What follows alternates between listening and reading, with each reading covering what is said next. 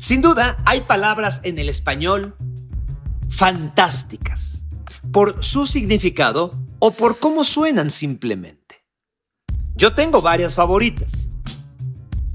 Una de ellas me la enseñó un buen amigo, ex compañero de la chamba, Luis Ibar, y es recordar. Porque recordar desde su etimología significa volver a pasar por el corazón. Está increíble, ¿no? ¿O qué tal apapacho? El apapacho, de acuerdo a su raíz del náhuatl, significa abrazar con el alma. Morrocotudo. Ah, caray, ¿no? Suena morrocotudo, o sea, suena increíble. Al menos así le entendemos. Pero más allá del significado, suena rico, morrocotudo. Esta les va a gustar. Inefable. Inefable significa aquello que no puedes describir con palabras. Qué loco, ¿no? Hay una palabra que significa algo que no puedes describir con palabras. Ejemplo, el amor de los padres por los hijos.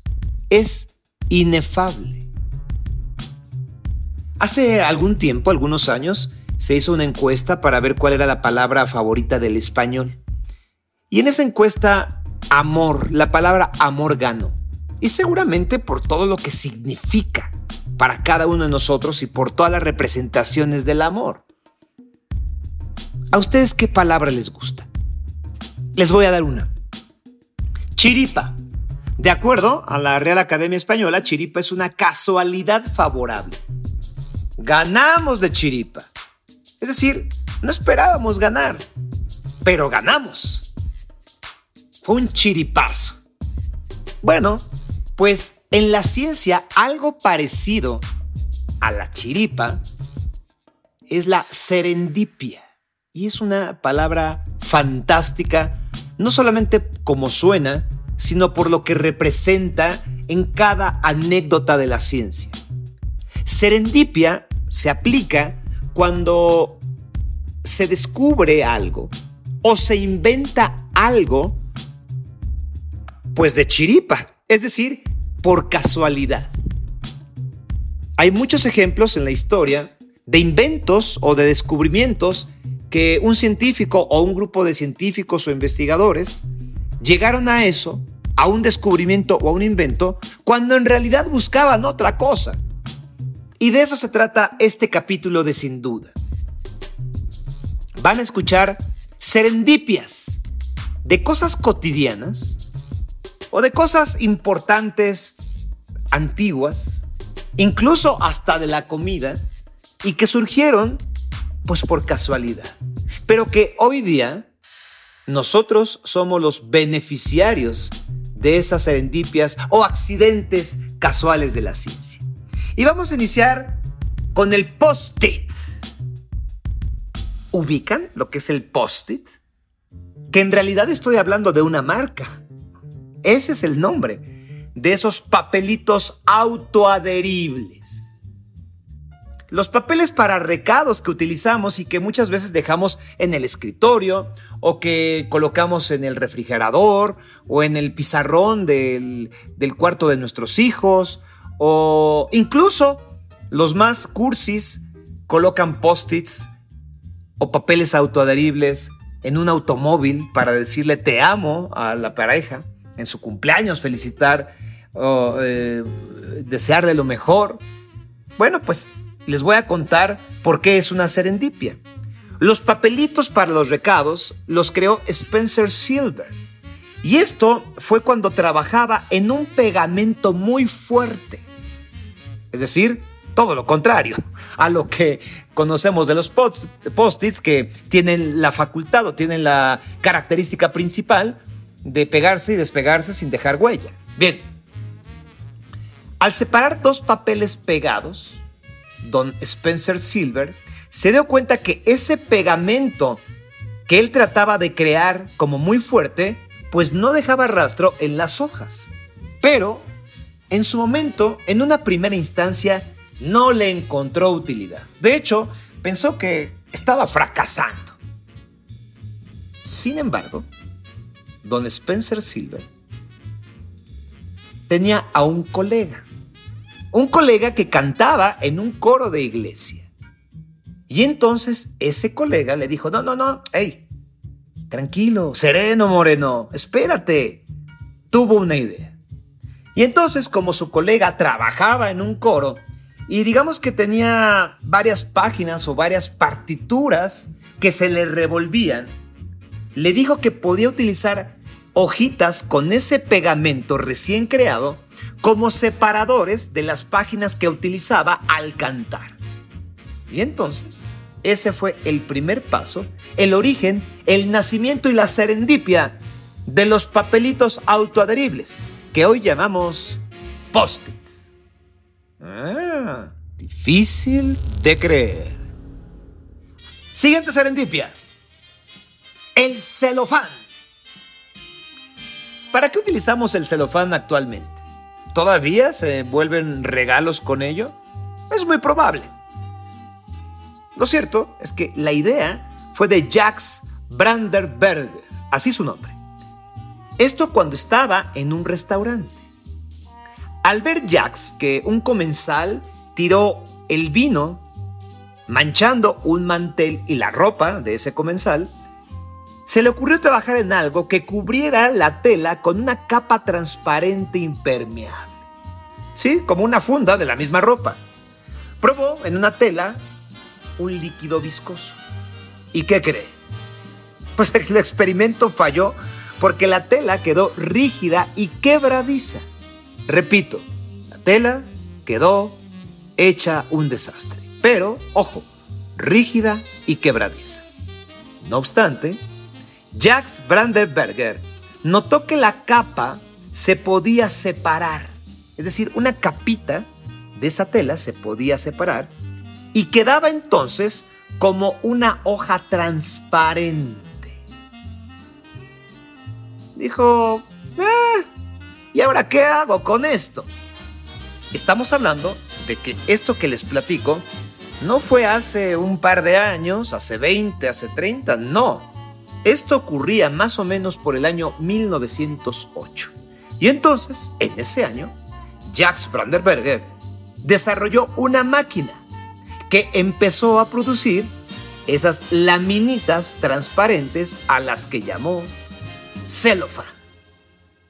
Difícil de creer. Siguiente serendipia. Las banditas adhesivas. Bueno, yo sé que muchos les llaman o les llamamos curitas, pero es que al decir curitas también estamos mencionando otra marca que pues no está pagando ni el comercial. Pero bueno, ya se ha vuelto un genérico, como también decimos Kleenex, aunque deberíamos decir pañuelos desechables, ¿no? Banditas adhesivas. La historia cuenta que Early Dickinson trabajaba en una compañía farmacéutica mientras su esposa, que se quedaba en casa, por cierto, continuamente se cortaba las manos o se lastimaba las manos al cocinar, al surcir, al hacer la limpieza en general. Entonces, ella, la mujer de Early Dickinson, esperaba el regreso de su marido para que le ayudara a colocarse unas tiritas de tela, unos jirones con algodón. Como la señora Dickinson se lastimaba muy seguido, entonces el señor Dickinson pues cortaba varias tiras. Digamos que ya se preparaba para lo que le esperaba cuando regresaba a casa y así poder auxiliar a su mujer. No solamente cortaba las tiras, se las dejaba preparadas. Y entonces dijo, a ver, tengo una tira de tela, tengo un algodón en medio. Esto puede ser un buen negocio, podría ser un invento. Y entonces creó lo que hoy conocemos como las curitas, que, repito, son unas banditas adhesivas. Difícil de creer. Siguiente serendipia. Uy, esta está más ruda. El LSD. Ajá. Se pone rudo esto. Pero también fue una serendipia. Les cuento, el doctor Albert Hoffman trabajaba con plantas medicinales, específicamente en un hongo que crece en el centeno. ¿Y por qué lo hacía Albert Hoffman? Bueno, lo hacía con la intención de encontrar una sustancia que ayudara en los partos. Sí, para ayudar a las mujeres que estaban eh, dando a luz.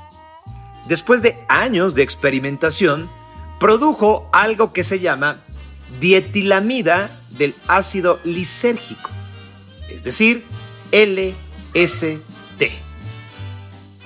Esta dietilamida del ácido lisérgico, al manipularla sin guantes, al doctor Albert Hoffman, ¿qué creen que sucedió? Pues le provocó alucinaciones. Digamos que lo puso a viajar. El doctor Albert Hoffman, en lugar de espantarse, pues que le gustó. Le gusta el viaje, le gusta la experiencia y decidió tomar una dosis mayor que lo llevó otra vez a viajar, pero a un mal viaje. Pasados los efectos, él declaró que vio la belleza de nuestro mundo en todos y cada uno de los detalles de las cosas cotidianas. En este caso no sé si aplaudir esta serendipia del doctor Albert Hoffman. La verdad es que no sé, pero así sucedió. Y es difícil de creer. Siguiente serendipia. El estetoscopio. Se ubican que es el estetoscopio, ¿no? Es el aparatito que utilizan los médicos hoy día, pues para escuchar nuestro corazón. Bueno, ese instrumento para escuchar el corazón lo inventó por casualidad, por serendipia, René Yacinte Laennec. Digamos que era un doctor a quien sus amigos lo describían como un tanto tímido. Y entonces el médico, el galeno, el doctor, no se atrevía a colocar su oreja sobre el pecho desnudo de las pacientes para oír el latido de los corazones. Insisto, viajemos en el tiempo. Hoy hay un estetoscopio que les ayuda a los médicos. Pero imagínense usted, imagínense ustedes ser el doctor o la doctora, sobre todo el doctor, porque estamos hablando de hace mucho tiempo, de colocar la oreja en esas partes acolchonadas de las mujeres. Había pudor, por supuesto, pero había profesionalismo también. Y entonces dijo, voy a crear algo que me ayude contra mi timidez y que me sirva para trabajar. Y entonces usó un tubo de papel enrollado. Colocaba un extremo sobre el pecho y en el otro pues se lo colocaba en la oreja. Sé que están ustedes pensando en que más o menos así son eh, los juguetes o, con los mismos tubos con los que jugábamos de pequeño, ¿no? De pequeños y que además utilizamos hasta para teléfono descompuesto. Bueno, pues René Yacine Laennec hizo esto. De esta manera, el sonido se amplificaba y desarrolló pues lo que hoy conocemos como el estetoscopio. Difícil de creer. Siguiente serendipia. Las bolsitas de té. Sí, esas bolsitas que utilizamos pues para tomarnos una infusión, un té negro, verde, o que bueno, pasado ya ese trago o que nos acabamos la taza, hasta si es de manzanilla nos las podemos colocar en las ojeras para desinflamar, ¿no? Bueno, pues también es una serendipia. Thomas Sullivan era una persona que comercializaba té.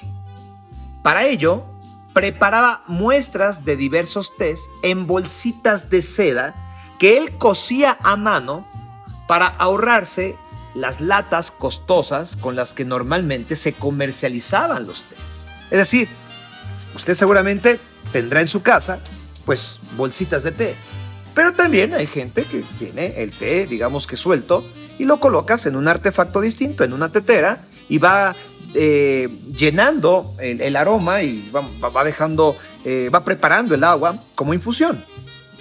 Bueno, el señor Thomas Sullivan así lo hacía, pero él decía, ¿cómo le ahorro para tener mayor ganancia? Pues entonces cosía sus bolsitas de seda y lo hacía a mano.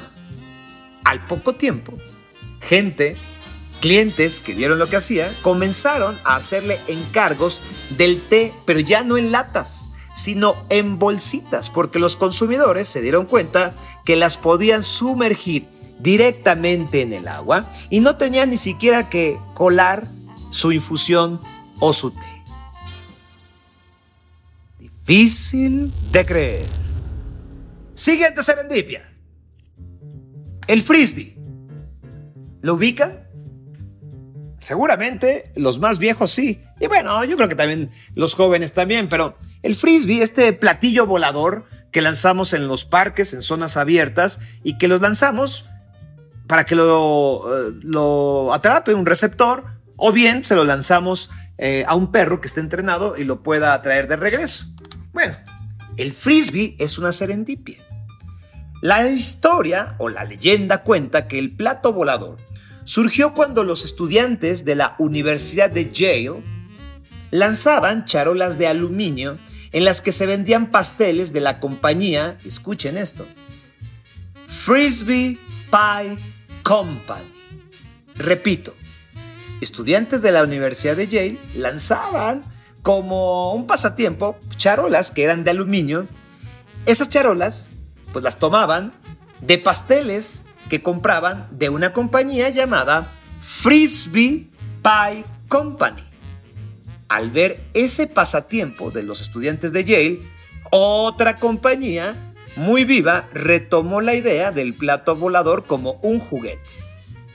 Lo hizo de plástico, le cambió un poco la ortografía, pero le siguió llamando frisbee. Difícil de creer. ¿Qué tal, eh? Si decimos frisbee, también estamos dando un comercial gratis. Y bueno, al principio les dije que iba a mencionar algunas serendipias de la ciencia, pero que también hay serendipias incluso en el sector gastronómico, en la comida, en lo que degustamos hoy día ya sea en casa o en algún restaurante. Bueno, pues aquí les voy a contar algunas. Siguiente serendipia. La champaña o el champán. La verdad desconozco cuál sería la pronunciación perfecta en francés, pero en champaña es válido. Primero, hay que decir que el champán o la champaña se llama así porque viene de la región de Champaña y esto es un lugar que está ubicado en el noroeste de Francia. Bueno, cuando se empieza a embotellar, comienzan a aparecer las famosas burbujas, algo que no les gustaba ni a los productores de champaña ni a los consumidores de Francia. Entonces se empezó a trabajar para quitarle lo burbujeante al vino. Y uno de los más entusiastas en ellos fue un monje llamado Don Periñón. ¿Sí? Otra marca. y entonces Don Periñón cambió las uvas. Buscó cambiar la fermentación en sí. Porque como la región de Champán es fría, tiene que hacerse en dos partes. Pero eso producía el vino cargado de burbujas. El pobre, Don Periñón, trabajó en ello, pero no logró quitar las burbujas al champán. Lo único que sí hizo fue crear entonces un corcho, pero no cualquier corcho, un corcho con una base metálica que enrollas y que eh, al enrollarlo forma un seguro para que no salga el, el corcho por el efecto del gas o de las burbujas. Y entonces dijo, ¿para qué me peleo? ¿Para qué hago un vino sin burbujas si ya tengo este vino exquisito con burbujas? Y así se quedó la champaña. Por cierto, dicen que sin burbujas no hay fiesta. Difícil de creer. Siguiente serendipia. El café. ¿A ustedes les gusta el café? A mí me gusta mucho, la verdad, pero me cae muy pesado al estómago. Entonces, siempre he tenido una frase que reza, hay que elegir sus batallas, nuestras batallas. Y entonces yo elijo mis batallas y muchas veces no me aviento el pleito con el café, pero que me gusta, sí me gusta. Y bueno, el café pues es una serendipia gastronómica. Se lo debemos a un pastor. No tengo aquí el nombre, incluso eh, podría convencionar una versión de su nombre, pero esto puede prestarse a una imprecisión, sin embargo también se los iré narrando. Y no solamente a un pastor, a unas cabras. La leyenda cuenta que un pastor de nombre Caldi, con K, Caldi como caldo, pero termina con I, vio un extraño comportamiento de sus cabras. Esto después de haber comido algunos frutos y las hojas de un arbusto. Las vio con más energía cuando hicieron eso. Y no solamente con energía, un tanto alteradas, excitadas. Entonces el pastor, Caldi, decidió probar las hojas. De acuerdo al relato, también él se alteró, también se excitó y se llenó de energía. Luego, el pastor, Caldi, repito, llevó esas ramas y esos frutos del arbusto a un monasterio. En ese lugar decidieron hacer algo con las ramas. Las cocinaron, digamos.